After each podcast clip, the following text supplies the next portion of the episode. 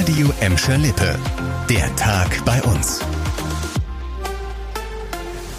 Mit Chantal Teubert. Hallo zusammen. Einige von euch, die heute in Gladbeck, Bottrop und Gelsenkirchen zum Arzt wollten, standen vielleicht vor verschlossener Tür. Praxen in unseren Städten sind nämlich teilweise dicht geblieben.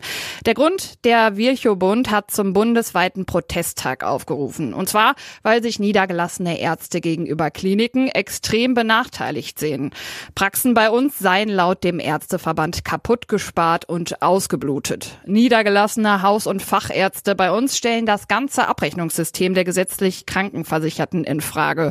So wie es jetzt läuft, lohne es sich überhaupt nicht, eine Praxis zu betreiben, heißt es da.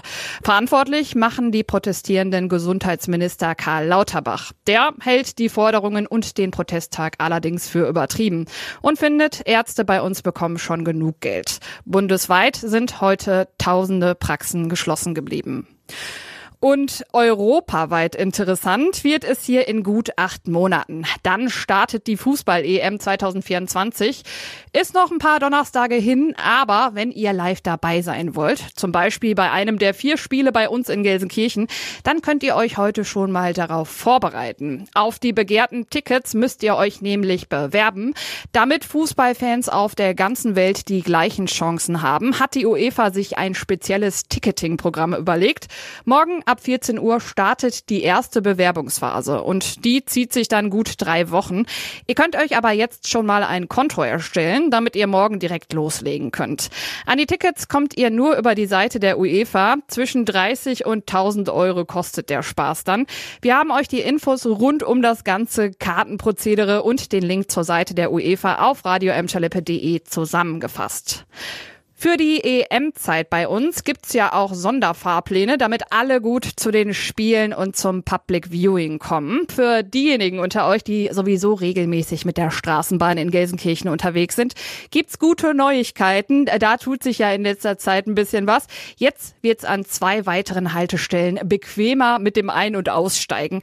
Der Verkehrsverbund Rhein-Ruhr unterstützt nämlich den barrierefreien Umbau an der Bochumer Straße in Ückendorf mit fast 3,4 Millionen Euro. Das hat der VRR der Bogestra jetzt zugesagt.